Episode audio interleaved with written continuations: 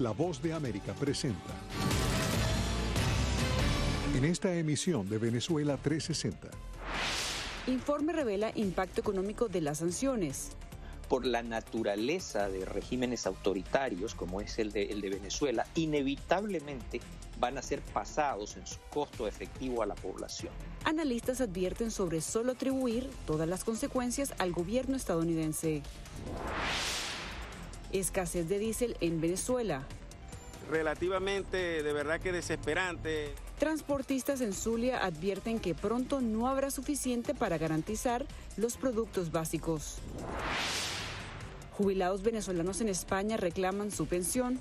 Nosotros nos ganamos ese derecho porque cotizamos al Instituto Venezolano de los Seguros Sociales. Tras cinco años de no recibir pago, pensionados venezolanos denuncian vivir en precariedad.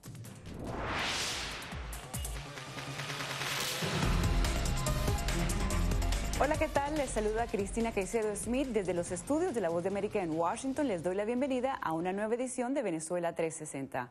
La Comisión de Asuntos Exteriores de la Cámara de Representantes de Estados Unidos sostiene que las sanciones aplicadas a empresas e individuos venezolanos tuvieron un impacto negativo en la economía de ese país. No obstante, expertos consultados por Belén Mora advierten sobre el peligro, el peligro de atribuir este impacto solamente a las penalidades estadounidenses.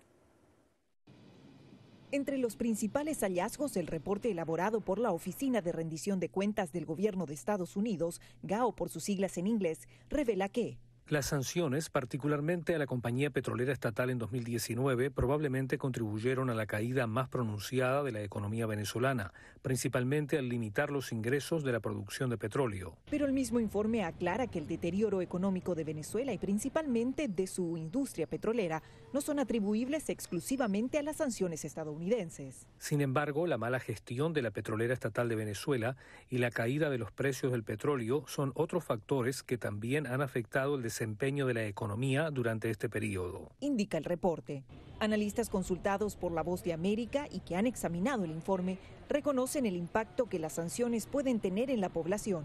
Es innegable de que todo tipo de sanción, por la naturaleza de regímenes autoritarios como es el de, el de Venezuela, inevitablemente van a ser pasados en su costo efectivo a la población. Pero advierten que un análisis del impacto de estas medidas debe ser abordado desde múltiples dimensiones. Utilizar eso como una especie de carta blanca y negar el rol absoluto completamente comprobado en la debacle humanitaria, en la violación de los derechos humanos, en la generación de la mayor crisis humanitaria de la historia de Occidente y de seguir a este paso la mayor crisis humanitaria de la historia que tiene como responsabilidad directa la administración del señor Maduro. Sería una ingenuidad. Pero en Miraflores la opinión es diferente. ¿Ustedes saben cuándo dejamos de pagar? Cuando llegó Donald Trump con sus medidas devastadoras, extremistas y crueles y PDVSA le prohibieron vender petróleo en el mundo. La elaboración de este reporte, cuyos resultados fueron presentados a inicios de febrero, fue encomendada por la Comisión de Asuntos Exteriores de la Cámara de Representantes. En una entrevista con La Voz de América a mediados de diciembre, su presidente, el legislador demócrata Gregory Mix, aseguró que una de sus prioridades sería la búsqueda de una salida a la crisis venezolana a través del diálogo.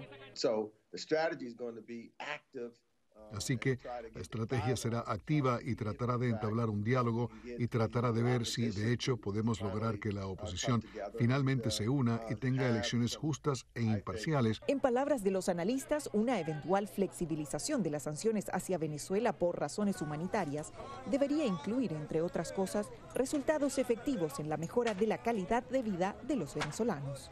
Belén Mora, Voz de América, Washington. Y precisamente sobre el tema de las sanciones en el estado Zulia se incrementa la incertidumbre ante la posible agudización de la escasez de diésel. La situación tendría una consecuencia devastadora en el sistema de transporte y en el, en el sector agroalimentario del país, según transportistas y expertos. Carolina Alcalde tiene los detalles. Las filas de vehículos en las estaciones de servicio ya no solo se deben a la escasez de gasolina, también a la falta de diésel. Este combustible que es requerido para el traslado de alimentos, medicinas, así como para el funcionamiento del transporte público, maquinaria agrícola y generadores eléctricos. Transportistas aseguran que el escenario es complejo en todo el país, pero particularmente en el estado Zulia, fronterizo con Colombia. donde desde hace tres meses la escasez comenzó a agravarse, influyendo negativamente en la actividad económica. Relativamente, de verdad que desesperante, nuestros agremiados todos los días nos llaman pidiéndonos auxilio, eh, no pueden trabajar. Debido a la falta de gasolina, la resiliencia de los conductores los llevó a modificar el sistema de combustible de sus unidades de transporte, pero resultaron doblemente afectados. Estoy hablando de microbuses, autobuses de capacidad de 50, de 60 puestos, y ellos hicieron una inversión de 7 mil dólares para convertir sus vehículos a gasoil, sus unidades a gasoil. Y resulta que se consiguen con la, gran sorpresa de que ahora tampoco hay gasoil, pues entonces que eh, fue peor el remedio que la enfermedad. Según Comercio, organización que reúne a los comerciantes del país, Venezuela no recibe cargamentos de diésel desde finales de octubre, cuando la administración del expresidente Donald Trump prohibió a empresas extranjeras intercambiarlo por petróleo crudo. Pero aunque pudieran acarrear algunas limitaciones, la causa real de la escasez de combustible no son las sanciones, dicen expertos. Es una excusa fácil como para decir, este,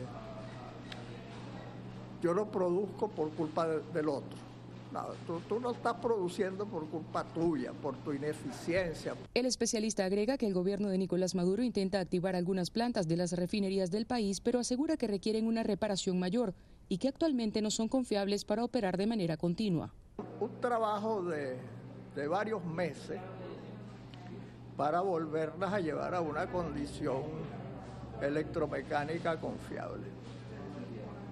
Eso pues no se ha hecho por también por la premura que ellos tienen de, de poner las plantas en servicio y, hasta donde sabemos lo que se están haciendo es reparaciones puntuales. Diversas organizaciones insisten en solicitar que por motivos humanitarios se levanten las sanciones vinculadas con el diésel, una medida que de acuerdo con analistas podría evaluar la administración del presidente de Estados Unidos, Joe Biden.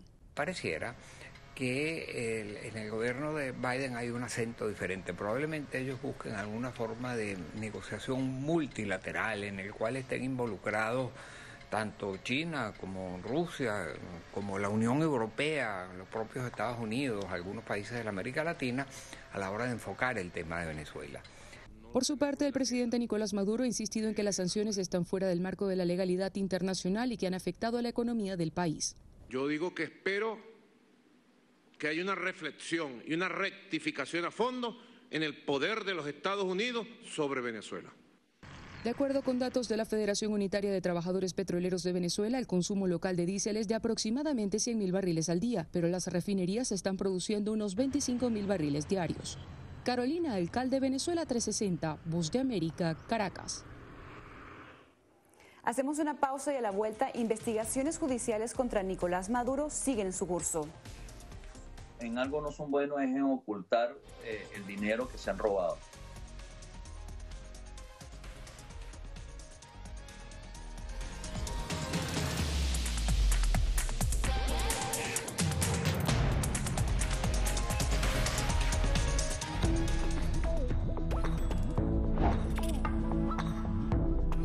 Permitas que interactúe con personas o animales fuera de la casa. Si una persona de la casa se enferma, evita que tenga contacto con tu mascota. Designa a un miembro de la familia o un amigo para cuidar a tu mascota a corto o largo plazo en caso de que tú no puedas. Limpia sus patas una vez que regreses a casa, pero no uses productos tóxicos para ellos como toallitas desinfectantes. Usa champú para bebés y aceite de coco en sus patas si notas picazón o sequedad. Prepara un kit de emergencia que incluya un suministro de medicamentos por 30 días y al menos dos semanas de alimentos y otros suministros. Asegúrate de que todas las mascotas lleven collares y etiquetas con información actualizada como nombre, número de teléfono y necesidades médicas urgentes.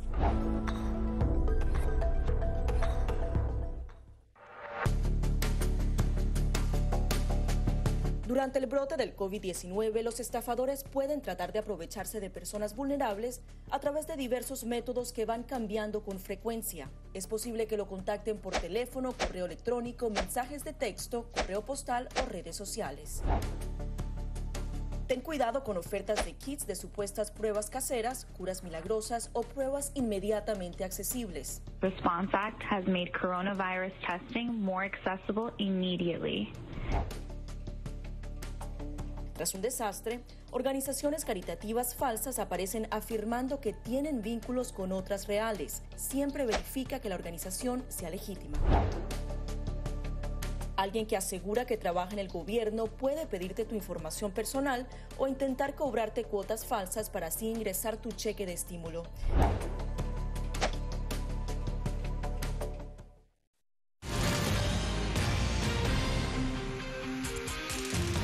En 2020, Estados Unidos acusó a varios representantes del gobierno de Nicolás Maduro en Venezuela y al propio mandatario de corrupción y narcotráfico.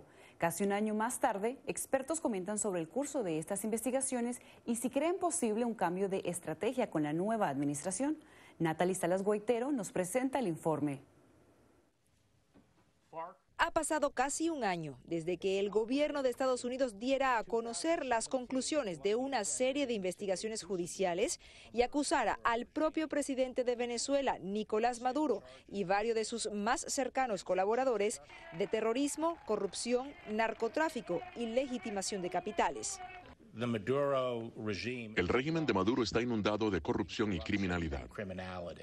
El gobierno de Donald Trump vuelve a arremeter utilizando una nueva modalidad de golpe de Estado sobre la base de acusaciones miserables, vulgares. Durante meses, los señalamientos de culpabilidad entre Washington y Caracas inundaron la palestra noticiosa.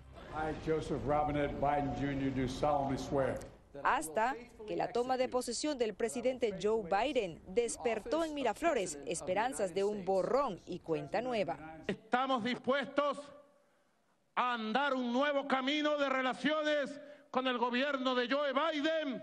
Aunque para la actual Casa Blanca, un nuevo comienzo no parece ser la opción. Definitivamente no esperamos tener ningún contacto con Maduro pronto. Pero, ¿qué ha pasado entonces con las investigaciones? ¿Podría la diplomacia ser sinónimo de amnistía en la administración Biden-Harris? Para el comisario Iván Simonovis, comisionado de justicia nombrado por la autodenominada Asamblea Delegada que lidera Juan Guaidó, nada ha cambiado con el nuevo gobierno estadounidense. Dice que las denuncias han cobrado vida con los recientes informes de la alta comisionada de la ONU, Michelle Bachelet, y que la búsqueda de pruebas con miras a un proceso judicial sigue en curso. En algo no son buenos es en ocultar eh, el dinero que se han robado. Algunos de ellos están aquí en Estados Unidos y creen que que no está pasando nada, que no tienen ningún tipo de inconveniente. Y, les digo que, bueno, que más temprano que tarde les van a tocar la puerta y muy posiblemente muchos de ellos terminan saliendo de donde estén con unas esposas puestas. Explica el comisario que su equipo investiga incluso las posibles rutas aéreas, marítimas y terrestres que existen desde Venezuela a diferentes partes del mundo que según sus pesquisas sirven para la distribución de la droga y la legitimación de capitales. Expertos como Antonio de la Cruz del Centro de Estudios Internacionales Estratégicos con sede en Washington, D.C., dice que el gobierno del presidente Joe Biden podría emitir una orden de captura internacional con la Interpol pero lo ve poco probable, al menos por ahora. Si estamos en un momento, que lo han dicho, de negociación, el poner una alerta roja en el sistema de Interpol no muestra como la buena voluntad para una negociación con el régimen de Maduro. Entonces, yo creo que políticamente no lo haría en este momento. Natalí Salas Guaitero, Venezuela 360, Voz de América, Washington. Esta semana la Unión Europea impuso sanciones a 19 altos funcionarios, legisladores y miembros de las fuerzas de seguridad de Venezuela debido a las elecciones legislativas de diciembre que, según el bloque, fueron manipuladas a favor del presidente Nicolás Maduro. En respuesta, el gobierno venezolano expulsó de su territorio a la embajadora de la Unión Europea, Isabel Brilante. Y después de la pausa, uno de los barrios más antiguos de Venezuela está de aniversario no puedes andar eh, toda la vida pensando que, que aquí hay más plomo que gente, ¿no?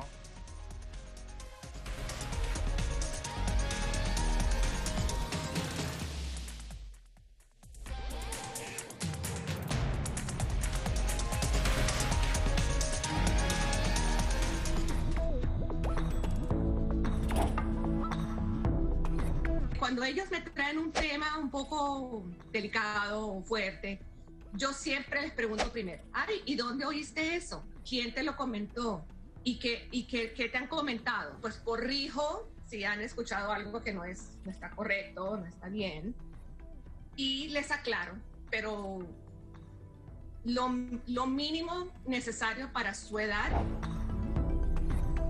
Enfócate en que tu hijo se sienta seguro y no le ofrezcas más detalles de los que pida. Si ellos preguntan, nosotros siempre les hemos respondido con la verdad, pero eh, a su edad. Finalmente, di cosas específicas que tu hijo pueda hacer para que sienta que tiene el control. Por ejemplo, enséñale que lavarse las manos con frecuencia lo puede ayudar a mantenerse sano.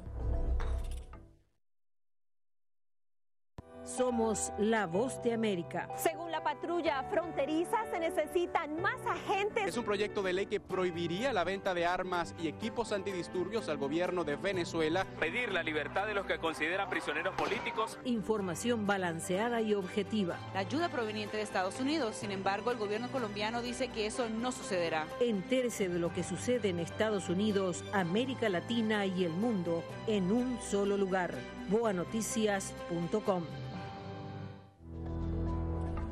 Si estás teniendo problemas para pagar tu tarjeta de crédito, un préstamo estudiantil o los servicios públicos, ponte en contacto con tus acreedores lo antes posible. Haz una lista de todas tus obligaciones actuales y circula los gastos que no son esenciales para que así puedas ver cuánto podrías ahorrar de forma realista.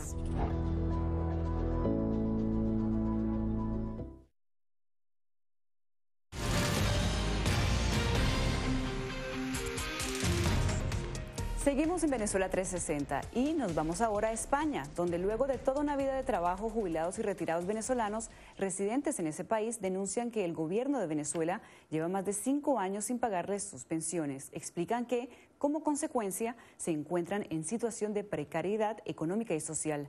Desde Barcelona, Julia Riera nos cuenta. Enero de 2016 fue la fecha en que los aproximadamente 15.000 jubilados y pensionados venezolanos que residen en el exterior dejaron de recibir el monto de sus pensiones. El gobierno de Venezuela no les envió ninguna comunicación oficial. Según la Federación de Asociaciones de Pensionados y Jubilados Venezolanos en España, hay aproximadamente 9.000 trabajadores retirados con esa nacionalidad en el país europeo.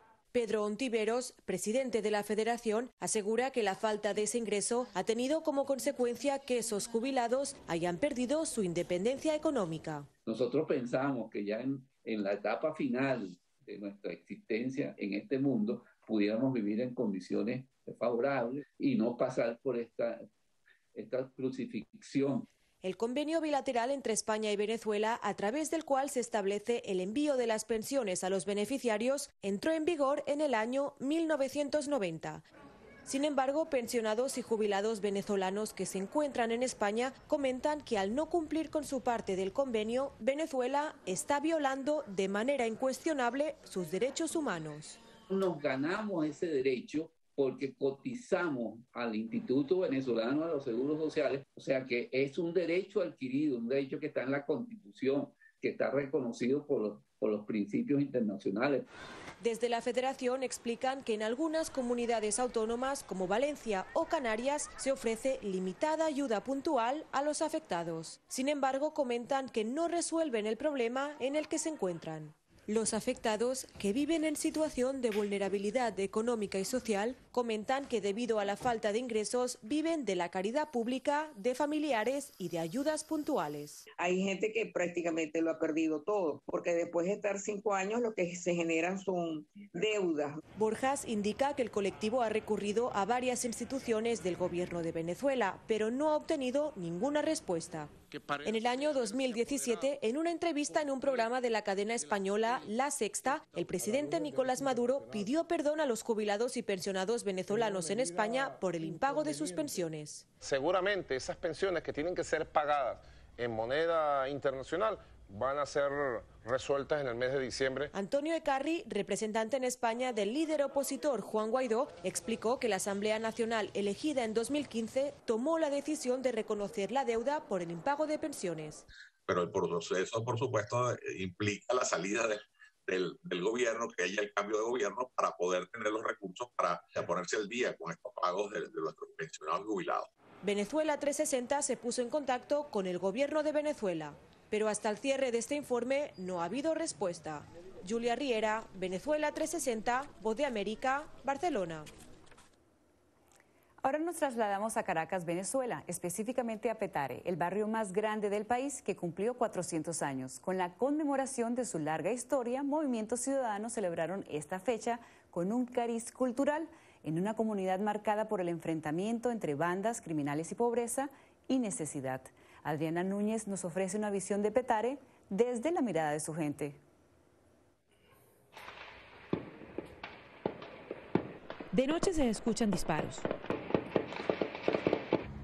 De día hay que madrugar en medio de la bulla, la violencia, la pobreza y el movimiento de los mercaderes. Sus residentes deben salir a trabajar. Capetar es un mundo dentro de Caracas, es un entorno lleno de muchos contrastes. Este complejo de al menos 30 barriadas está entre las tres comunidades más peligrosas de Venezuela.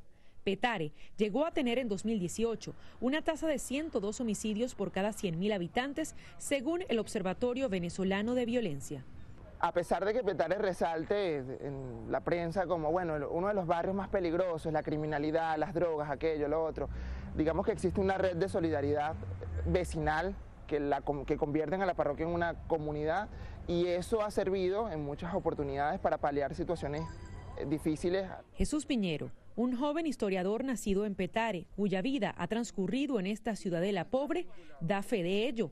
En 2016 recibió un disparo y logró llegar a la sala de urgencias gracias a una enfermera vecina. La persona que me deja ingresar, porque era Viernes Santo, no estaban como que atendiendo, había muy poco personal de guardia, es una persona a la que mi mamá toda la vida le ha prestado la manguera del agua y o sea, entré gracias a ella porque mira, no, él, es un chamo, él es, estudiante, él no se mete con nadie.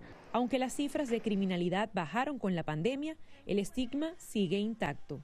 Eso hizo que uno creciera creyendo que el gentilicio de uno era más bien una alerta, ¿no? Eras como soy de Petare y, y vas desarrollando como una vergüenza hacia el mismo sitio de donde eres, ¿no? Que por lo menos fue lo que, lo que me pasó a mí.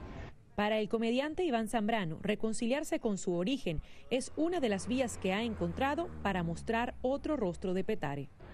Porque no puedes andar eh, toda la vida pensando que, aquí hay más plomo que gente, ¿no? Y Petare es las cosas que se dicen, pero también las que se callan. Y para cambiar esa percepción que tenemos de, de Petare, hay que cambiar la manera en la que nos dirigimos a ella.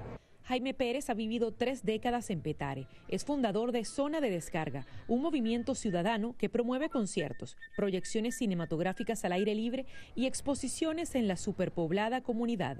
Sabemos que existen desigualdades, pero el país está eh, necesitando de que se visibilice lo positivo de los barrios. Y Petare tiene lo positivo. Tiene una Miss Venezuela como Isabela Rodríguez, tiene a un Luis Ojo, tiene una a una periodista como Luis Meli Reyes. Es lo que pretendemos, es con el arte, es con la, con la cultura transformar, transformar. Además de intentar acabar con los prejuicios, estos petareños y organizaciones de la sociedad civil han querido celebrar el cuatricentenario de su barrio, convirtiendo en espacios de recreación y entendimiento. Esas esquinas donde hay temor a las balas. Adriana Núñez, Rabascal, Venezuela 360, Voz de América, Caracas. Hacemos una pausa y al regreso nuestro segmento Mujeres con Causa.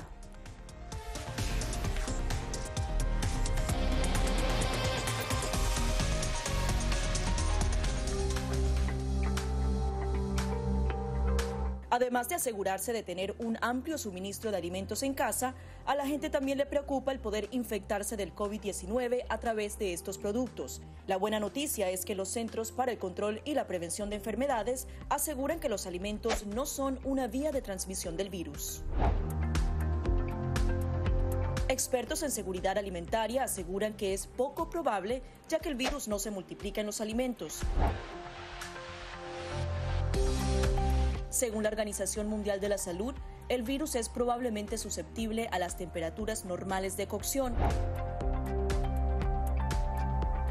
En general, los restaurantes tienen normas de seguridad alimentaria que deben seguir, sobre todo para evitar la transmisión de cinco bacterias y virus transmitidos por los alimentos. Esas normas evitarían que el nuevo coronavirus se introdujera en su comida. Somos la voz de América. Escuchan disparos de perdigones, están tirando también bombas. Donald Trump y Kim Jong-un ya se encuentran en Singapur. No han cesado los enfrentamientos entre oficiales de la Guardia Nacional y los manifestantes. Información balanceada y objetiva. Florence ha llegado. Ustedes pueden verlo. Interese de lo que sucede en Estados Unidos, América Latina y el mundo en un solo lugar. boanoticias.com. riesgo principal de este virus es que se trata de un virus nuevo y el cuerpo humano no tiene defensas para atacarlo. Los síntomas más comunes son fiebre, problemas para respirar, tos seca, dolores de cabeza y musculares. Si presentas algunos de estos síntomas, ve al centro médico más cercano para consultar a un doctor sobre tu estado. Puedes ser aislado y tus datos ser compartidos con autoridades de la salud. Para más información visita nuestra página web o síguenos a través de las redes sociales bajo arroba.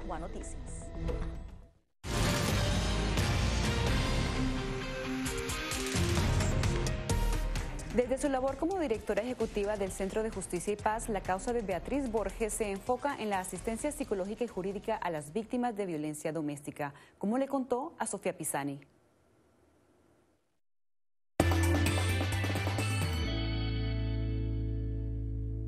¿Cuál es la causa de Beatriz Borges? Bueno, mi causa es la dignidad humana y la forma de eh, trabajar por ella es a través de la defensa de los derechos humanos. Beatriz, tú defiendes los derechos humanos en el Centro de Justicia y Paz. Cuéntanos qué se hace desde allí. Sí, bueno, en el CEPAS tenemos un trabajo ampliado por la defensa de los derechos humanos, los valores democráticos y la cultura de paz en Venezuela. Y específicamente vemos a las mujeres y a las niñas como eh, parte eh, eh, especial e integral de lo que es el trabajo en estas, en estas áreas y, y su protección y la defensa de sus derechos como una área fundamental. Y desde allí eh, trabajamos no solamente en el impulso de redes de, de, protección, sino específicamente de empoderamiento ciudadano por los derechos humanos y defensa de los, de los derechos de las mujeres. Y desde allí también tenemos un programa de atención a víctimas de violencia de género eh, o víctimas eh, de la violencia machista, donde damos eh, asistencia, eh, tanto psicológica como jurídica a estas víctimas. Igualmente hacemos un monitoreo, una documentación de la situación de violencia de género, específicamente basándonos en el registro de mujeres asesinadas de femicidio en Venezuela. Hablando un poco específicamente de femicidio en Venezuela, ¿tienes algún balance de cómo ha sido la situación en los últimos años? Sí, bueno, lamentablemente una de las cosas que hay que apuntar es que no existe una información, un registro oficial de la data de femicidios en Venezuela. Y lo que hacen las, las, que hacemos diferentes organizaciones de la sociedad civil y observatorios es a través de lo que podemos documentar en los medios digitales. Eh, CEPAS pues tiene una alianza con otras dos organizaciones, Funda Mujer y el Centro de Estudios de la UCB, donde además atendemos causas y, y, y integramos a nuestro eh, análisis y estudio lo que son los, eh, los datos de las mujeres que nosotros atendemos. Solamente en pandemia hemos atendido 196 casos de mujeres víctimas de violencia. Y allí vemos no solamente la, la violencia se exacerba, sino cómo las mujeres no tienen atención efectiva a su situación, cómo el acceso a la justicia está limitado, cómo no existen suficientes casas de abrigo para casos de emergencia, cómo los, los funcionarios eh, y los, los practicantes, los jueces, los abogados, los fiscales no tienen capacidad para entender y para trabajar con las mujeres víctimas de violencia de género y terminan siendo estas revictimizadas. Y cómo las cifras que, que, se muestran lo que indican es justamente que menos del 1% de los casos pueden tener justicia. Eh, entonces la impunidad del 99% sigue haciendo que se normalice una violencia en contra de las mujeres y, y las niñas que hace que esta violencia aumente. Beatriz, muchísimas gracias por estar con nosotros en Venezuela 360. En lugares remotos de la Amazonía venezolana donde abunda el oro y la minería ilegal, según autoridades, comerciantes recurren al oro en busca de una alternativa a los billetes nacionales. Algunos mineros navegan en un barco por el río Orinoco intercambiando líneas de oro. Cada línea equivale a una décima de gramo del metal precioso y se puede cambiar por, productos como la gasolina. Y con esta información me despido. Recuerde que siempre nos puede ver a través de las redes sociales. Les saludó Cristina Caicedo Smith.